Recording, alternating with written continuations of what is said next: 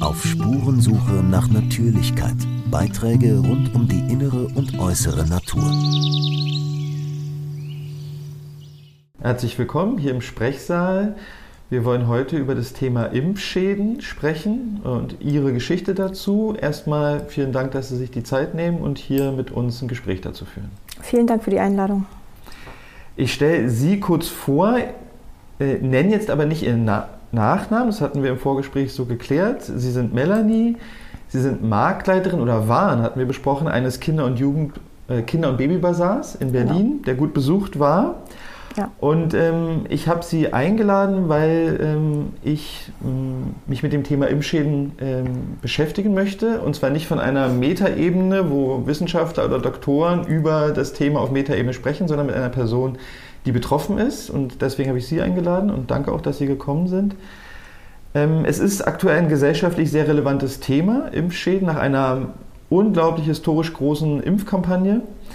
Und die Bundesregierung, so mein Eindruck jedenfalls, tut sehr viel dafür, dass Impfschäden nicht oder wenig anerkannt werden und, und das ist auch, warum wir hier vielleicht sitzen, auch nicht gesellschaftlich diskutiert werden ne, in der Öffentlichkeit. Und deshalb bin ich froh, dass wir das jetzt können. Ähm, es ist, habe ich im Vorfeld schon gemerkt, ein heikles Thema, teilweise emotional aufgeladenes Thema. Äh, ja. Ganz viel steckt da drin. Ähm, und wir versuchen einfach, äh, oder ich von Ihnen in Erfahrung zu bringen, wie ist es Ihnen ergangen, was ist geschehen. Aber ich würde gerne nicht sofort mit dieser Impfgeschichte losgehen, weil im Vorgespräch ich schon gemerkt hatte, das ist, könnte auch interessant sein, wie haben Sie das Corona-Geschehen generell wahrgenommen? Und da würde ich auch gerne beginnen. Also wie haben Sie jetzt Corona erlebt, Einführung von Maßnahmen, Angst, Killer-Virus? Ähm, wie, wie, wie war das für Sie? Also für mich war das eine ganz äh, furchtbare Zeit. Ähm, die Märkte wurden ja erstmal alle geschlossen. Ich durfte nicht mehr arbeiten. Das hat mir schon sehr gefehlt. Und ähm, die, ich habe drei Kinder. Die beiden Großen konnten nicht mehr in die Uni gehen. Das war nicht mehr erlaubt. Die Kleine, die ist mittlerweile 14, die war 12, durfte nicht mehr in die Schule gehen. Mhm. War eine sehr schwere Zeit für uns. Also alle zu Hause. Ich war gefühlt den ganzen Tag damit beschäftigt, äh, Essen ranzuschaffen oder zu kochen mit dem Kind zu lernen und irgendwie alles am Laufen zu halten und man fühlte sich irgendwie so abgeschnitten. Also man äh, hatte ja irgendwie die Auflagen, man darf sich kaum mehr treffen. Ja. Ich durfte meine Eltern äh, eigentlich nicht mehr sehen und meine Eltern sind schon alt. Ähm, ja, und dann haben wir uns tatsächlich das angetan, sage ich jetzt mal im Nachhinein, und haben uns jeden Abend diese Nachrichten angeguckt. Ich bin jetzt sonst kein so großer Nachrichtengucker gewesen, weil es im Alltag einfach die Zeit dafür nicht war mit drei Kindern und äh, der Beruf und alles am Laufen halten. Mhm. Ähm, aber wir haben uns alle fünf vor den Fernseher gesetzt und haben uns da wirklich panisch machen lassen, sage ich mal jetzt einfach so. Also und dann auch erstmal unreflektiert geglaubt, was da läuft. Ja. Die Tagesschau berichtet, sage ich ja. jetzt mal fies, äh, wir haben ein Killer-Virus, das ist genau. alles richtig, was hier passiert. Genau, das habe ich so geglaubt. Und, gab und wir alle. Es, mhm. und, und gab es in Ihrem Umfeld Stimmen oder Menschen, die Zweifel hatten an dem, an der Richtigkeit? Ja, gab es. Meine beste Freundin auf jeden Fall. Ich habe sogar zwei Freundinnen, ähm, die da Zweifel hatten. Die eine mehr, die andere weniger. Und meine beste Freundin, die hat gesagt, nein, ähm, das stimmt so nicht. Sie hat andere Medien ja. und ich soll da mal nachschauen und sie hat andere Informationen. Und dann haben wir immer gesagt, aber alle glauben doch das. Und naja, ob das so stimmt, was sie so sagt, äh, da waren wir halt sehr skeptisch mhm. und haben sie so ein bisschen auch als Schwurbler abgetan. Mhm. Was ja jetzt kein Einzelfall ist. Ne? Es, war ja ist so ein, es gab ja, ja wirklich so ein, so ein Feld von, die, die das anders denken, sind in irgendeiner Form anrüchig. Genau. Und so ist es, es hat sozusagen, ich bin jetzt gemeint, es hat bei Ihnen auch funktioniert. Das hat sozusagen. funktioniert, absolut. Aha. Das waren für mich Querdenker, es hat, äh, es hat wirklich, das hat total funktioniert. Mhm. Und als auch die großen Demos begannen, haben Sie da irgendwie angefangen, vielleicht zu meinen, hä, das sind doch nicht nur Einzelne, das sind mehrere. Also gab es da irgendwie so ein Erahnen von, hä, also ja, man hat schon überlegt und ähm, dann hat man auch mal angefangen zu googeln, aber es, es, man kam ja nicht so wirklich weiter. Ne? Es waren dann immer so Seiten, wo man nicht wusste, ja, sind die jetzt echt oder ist das jetzt, ähm, wollen die nur was, was anderes darstellen? Wollen die wollen die irgendwie noch was Böses? Also man war sich total, ich war total verunsichert. Mhm. Das ging wahrscheinlich vielen Menschen so, also würde ich mal annehmen. Ähm, und jetzt in dieser Gemengelage, also verunsichert, die einen sagen das, die anderen sagen das, aber die Mehrheit sagte ja schon immer noch, es ist alles richtig und wir haben hier den Killer-Virus. Und relativ früh in diesem ganzen Geschehen kam ja eigentlich auch diese Impfung auf. Also ja. äh, als bald haben wir sie. Und als Sie von dieser Impfung hörten, oder wie war jetzt diese Annäherung an diese Impffrage für Sie? Sie hörten wahrscheinlich irgendwann, okay, bald wird es eine Impfung geben. Und was ist dann in Ihnen passiert, als Sie wussten, äh, bald gibt es eine Impfung? Also ähm, ich dachte erstmal, ähm, das ging ja relativ fix, da waren sie ja wirklich schnell dabei.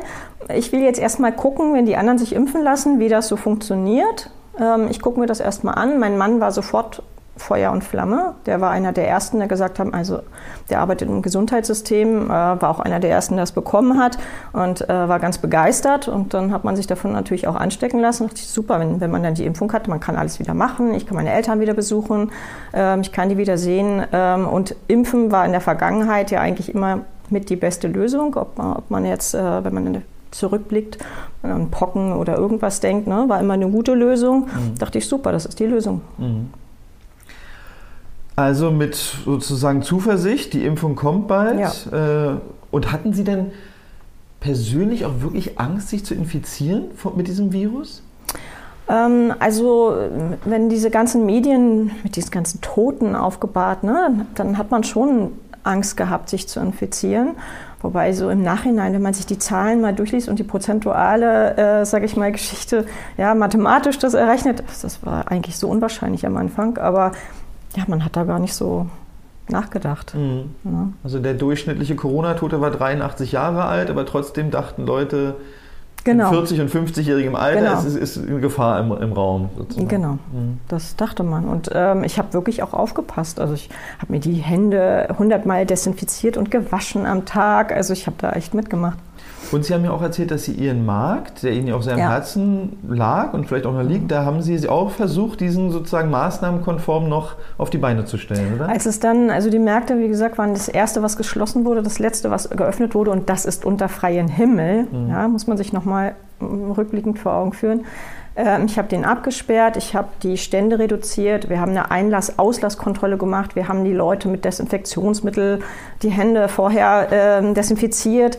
Ähm, mein Mann hat mir mal ein Zeichen gegeben, wie viele rein, wie viele raus. Also wir haben das wirklich so praktiziert und das draußen. Mhm. Ähm, und, ähm, aber das hat sich dann im Nachhinein für mich einfach finanziell nicht gerechnet. Das heißt, die, die Corona-Maßnahmen waren das Ende für Ihren Markt? Das, waren die, das war absolut das Ende. Und den haben Sie aber viele Jahre ge gemacht gehabt? Ich hatte den viele Jahre, also ich bin insgesamt äh, 20 Jahre selbstständig gewesen. Mhm. Ich habe vorher den Markt in Spandau gehabt und bin dann umgezogen nach Lichterfelde Ost und mhm. da war ich zwölf Jahre. Mhm. Genau. Und war es da aber immer noch so, dass Sie dachten, ja, das ist notwendig, und deshalb müssen wir das machen und, und, und, haben deshalb den Verlust ihres Marktes irgendwie gerechtfertigt mit der Notwendigkeit dieser Maßnahmen? Oder war es so, was, Nein, was also ist hier eigentlich? Da dachte ich dann, also dass es eigentlich äh, unter freiem Himmel, dass es eigentlich völlig überzogen ist, mhm. diese Maßnahmen, ja, und warum die Märkte nicht aufmachen dürfen. Also da dachte ich, nee, das ist einfach mal absolut überzogen. Mhm. Aber ich hatte ja keine, keine Chance. Mhm. Ich hatte einfach keine Chance. Dann lassen Sie uns doch mal zur Impfentscheidung kommen. Ähm, ist ja eine, manche würden jetzt mittlerweile auch sagen, eine große Entscheidung. Äh, aber es wirkte bei uns ja so, komm, wir, wir impfen euch im Impfzentrum, ihr kriegt noch eine Bratwurst, wir impfen euch auf der Straße, wir impfen euch überall. Ja. Also als es diese, die Impfung rückte näher, es wurde erst sozusagen erzählt, die kommt bald, die kommt bald, dann werden die geimpft, die geimpft. Jetzt näherte sich diese Impfentscheidung ja auch für Sie. Irgendwann wussten Sie auch, okay, jetzt steht es bald mal an. Wie, erzählen Sie uns, wie waren diese, diese Schritte davor und dahin? Wie, wie haben Sie Ihre Impfentscheidung versucht zu treffen? Naja, man wurde ja irgendwie ein bisschen dazu gezwungen auch, sage ich mal. Einmal hat ein indirekt die Regierung ja schon ein bisschen gezwungen. Ich meine, im Nachhinein zu sagen, naja, es, es, niemand hat einen wirklich gezwungen, aber das war ja schon so ein öffentlicher Druck auch. Mhm. Ja?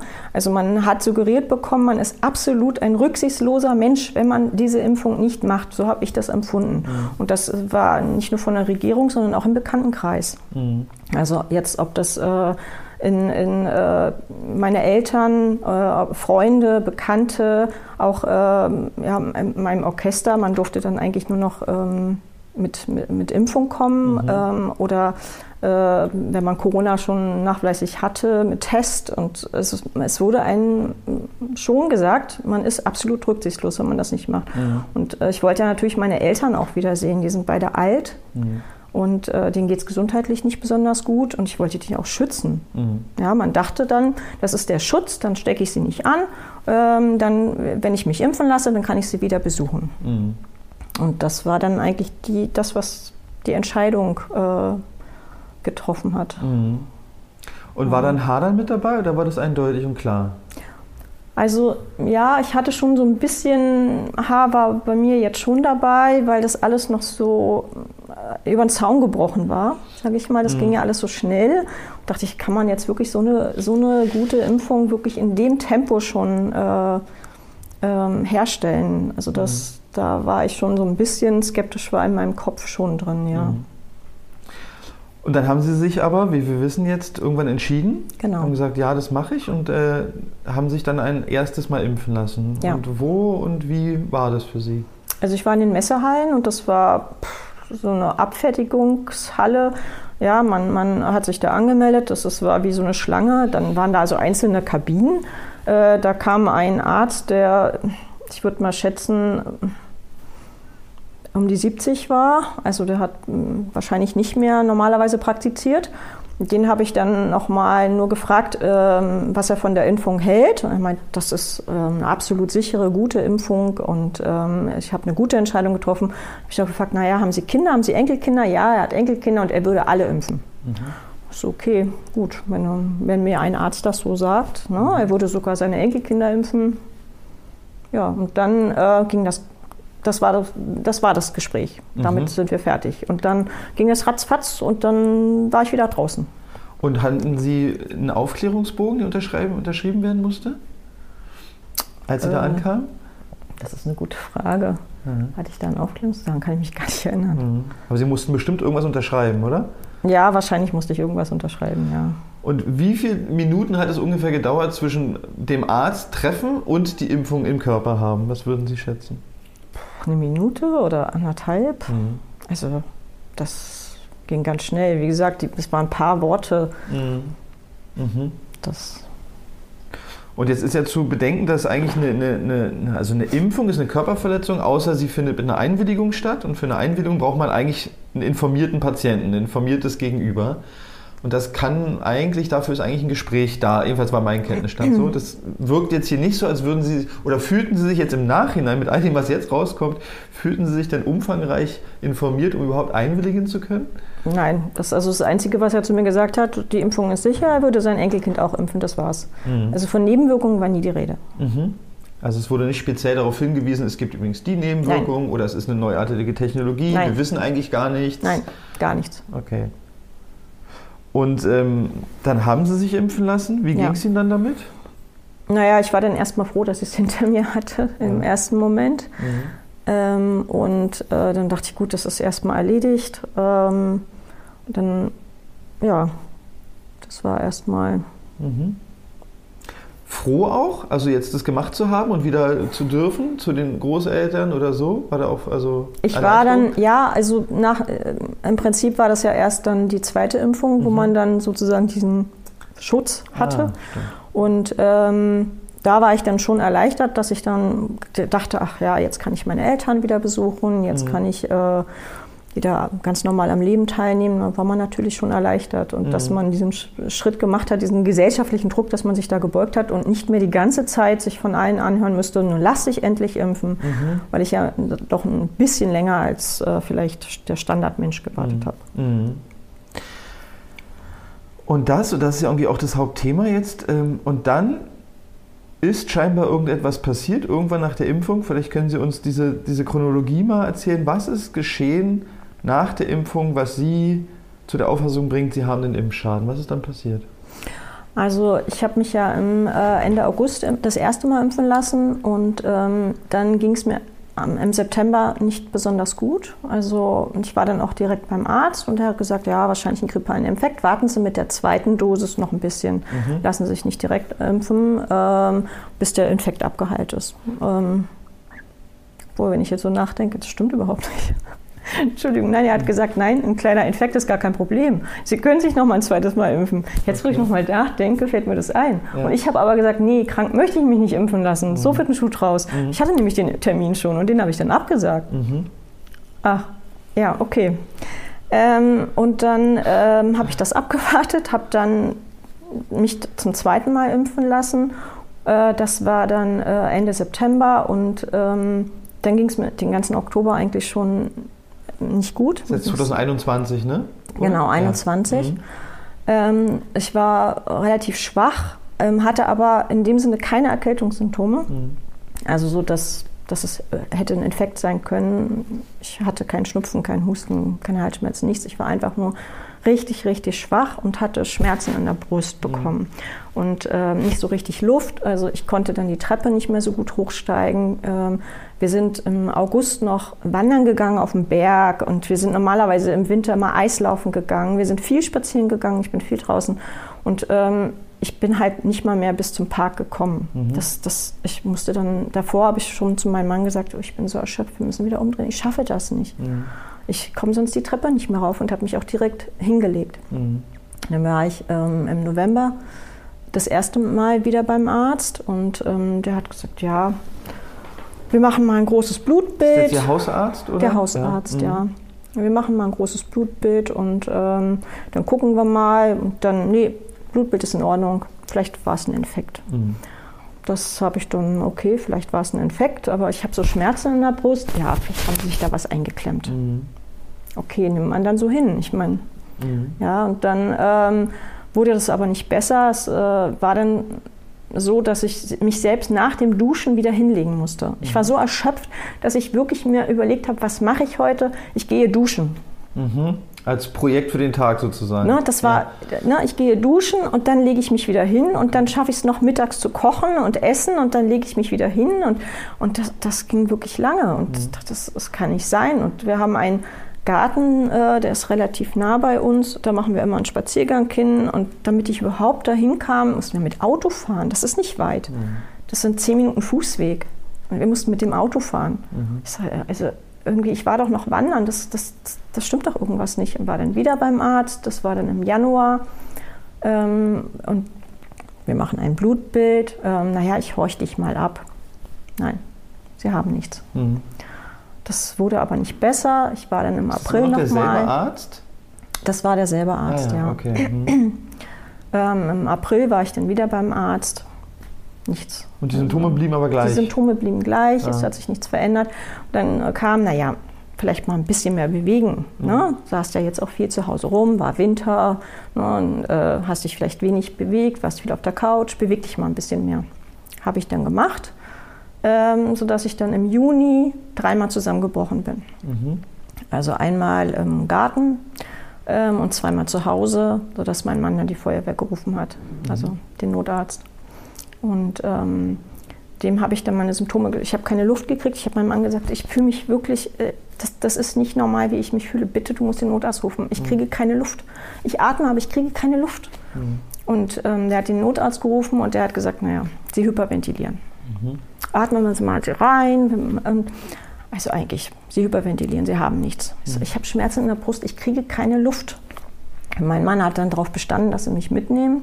Das haben sie dann gemacht und im Krankenhaus hat mir dann auch 15 Minuten lang ein sehr sympathischer Arzt, muss ich mal so sagen, mit Händchen haltend gesagt, dass ich psychische Probleme habe und ähm, dass ich eine Therapie brauche. Mhm.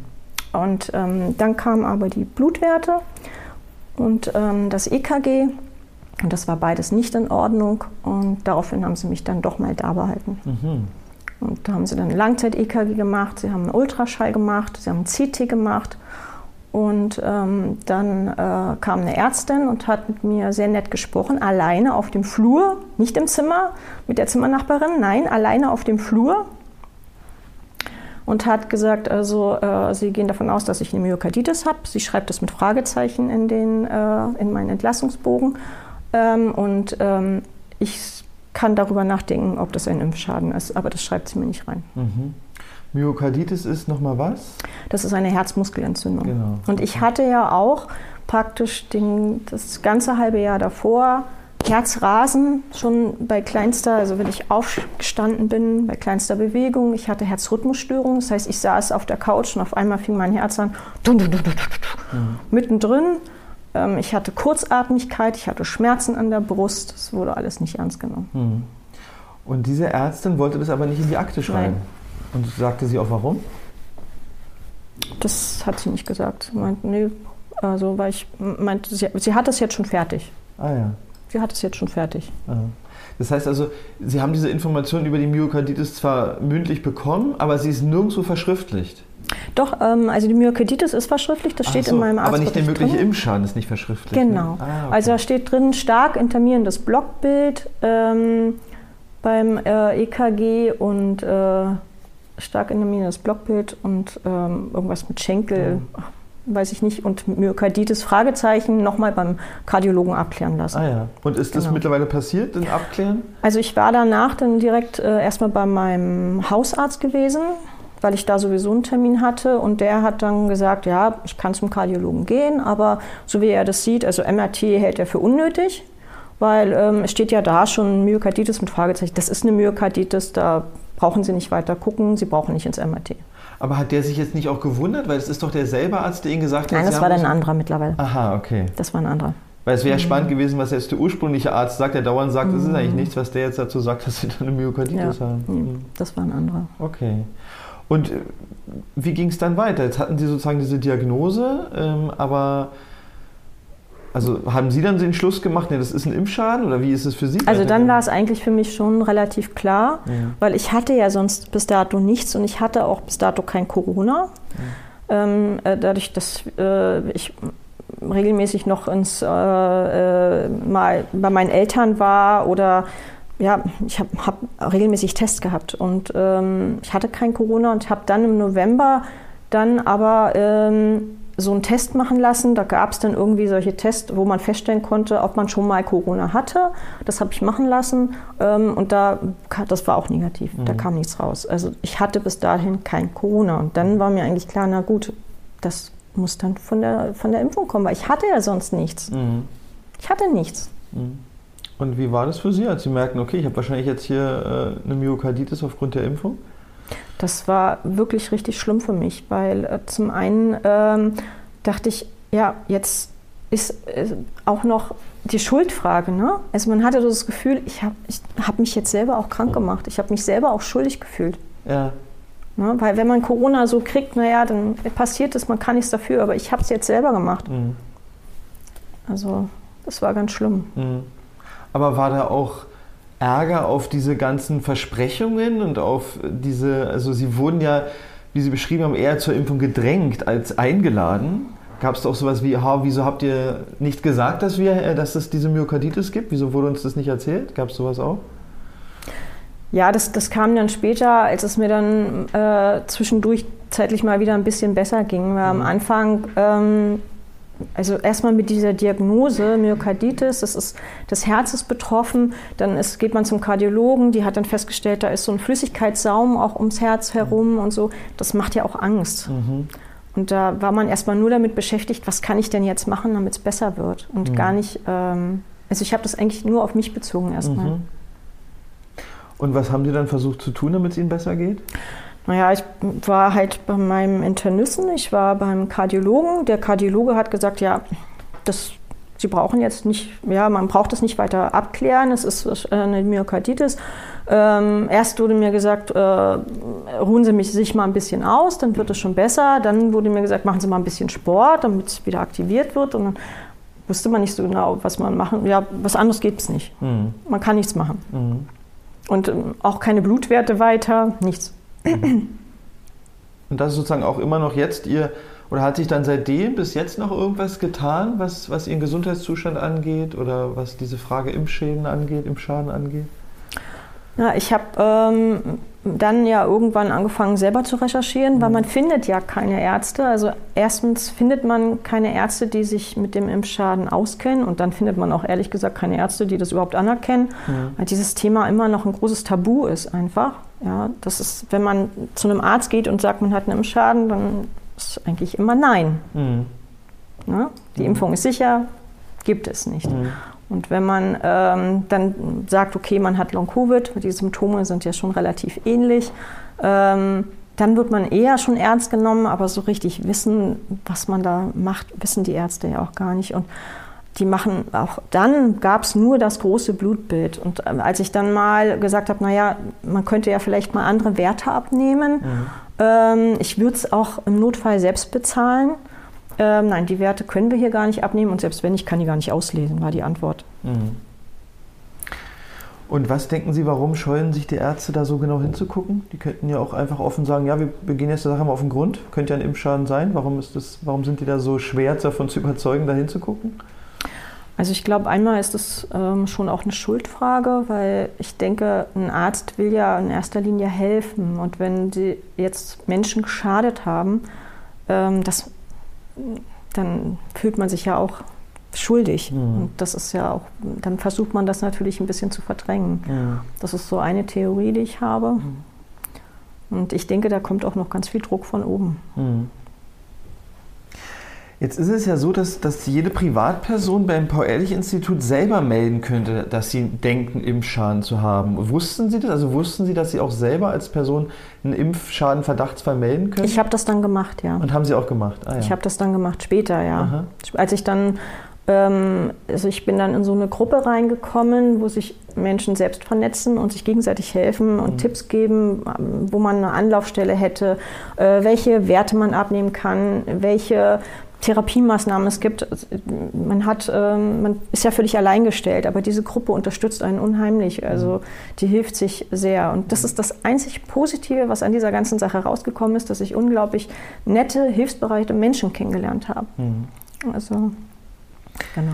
Und wenn, als Sie den Verdachtsfall, was passiert? Ich, Sie melden dann Verdachtsfall an und dann? Was passiert dann?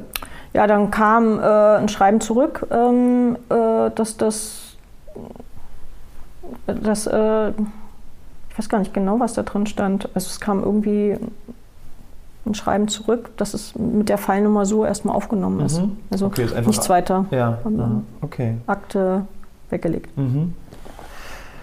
Und jetzt haben Sie geschrieben, das ist das Positive. Also Sie haben da jetzt eine Gruppe gefunden, die sich vernetzt, wo Sie genau. Hilfe bekommen, weil Sie sich von sozusagen offizieller Stelle nicht als nicht geholfen empfinden. Ja, wir haben ja jetzt auch gerade diesen, was ich ganz interessant fand, diesen Long-Covid-Gipfel gehabt mit Herrn Lauterbach. Da wurden 150 Millionen äh, Euro locker gemacht. Ein aber, auf den heißen Stein, ja. Genau, aber, aber da wurde ja auch gleichzeitig die eine Frau, die eigentlich als Post-Wack-Betroffene vorher dabei war, die wurde da nicht mehr eingeladen. Nein, die war ausgeschlossen, die stand tatsächlich vor verschlossener Tür. Ja. Und man also muss sie war da, aber sie wurde nicht hineingelassen. Genau. Und dazu gehört jetzt für den Zuschauer und Zuseher, glaube ich, wichtig, dass Herr Lauterbach selber beim ersten Long-Covid-Gipfel gesagt hat, wir unterscheiden nicht zwischen Postvac und Long-Covid, sobald, so, sobald es so aussieht wie Long-Covid und Long-Covid ist eine sehr breite Diagnose, so macht es den Anschein. Mhm. Und Sie, Sie sagen auch selber, man kann es eigentlich gar nicht unterscheiden.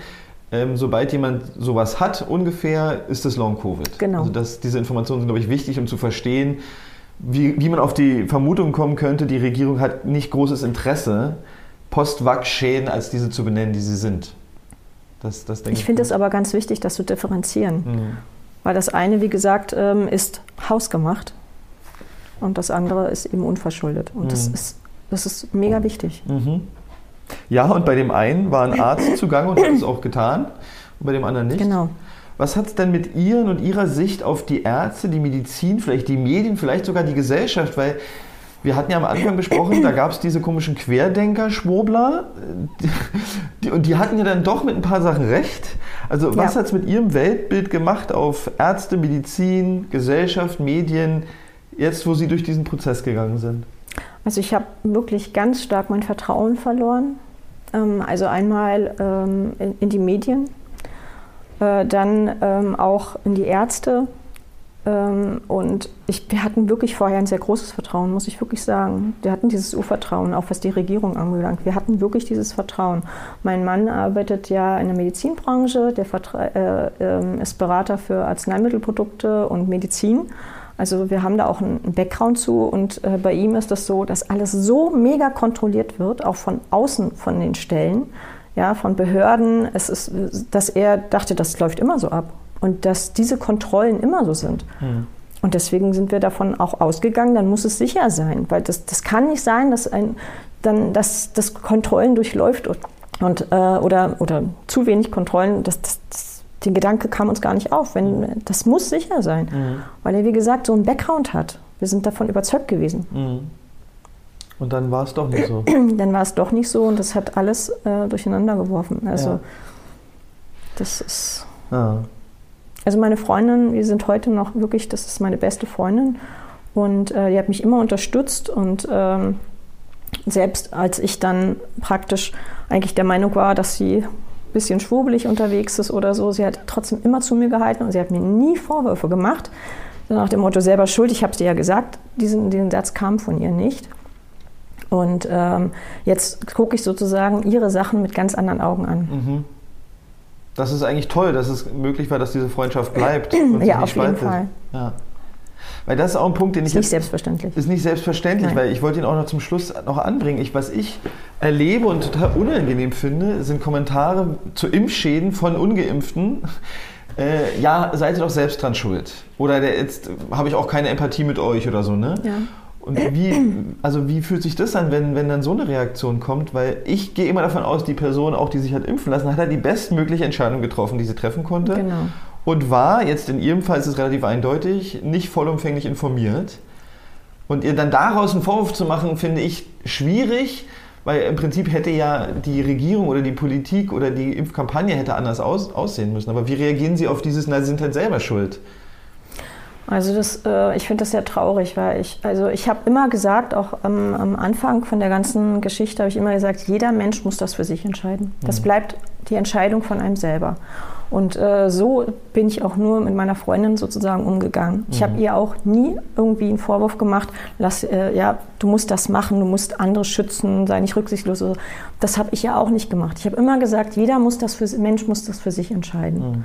Und ähm, diese Fronten, die da entstanden sind, ne, das, das waren ja wirklich äh, harte Fronten, die sich dann auch vorher schon äh, wirklich angegangen sind. Mhm. Und ähm, das find, fand ich alles sehr traurig. Mhm. Und ich bin nur dankbar dafür, dass es unsere Freundschaft sozusagen überstanden hat. Ja. Auch die andere Freundschaft, die wir auch haben, ist ja auch nach wie vor. Mhm. Na, aber ich sehe es in meinem Umfeld, dass, es, äh, dass da ganz verhärtete Fronten sind. Mhm. Das ist traurig. Mhm. Ähm, was ist Ihr Wunsch, wenn es darum geht, Impfschäden durch die Corona-Impfung zu thematisieren? Was, was, was wünschen Sie sich gesellschaftlich? Also ich wünsche mir, dass es erstmal keine Schuldzuweisung gibt.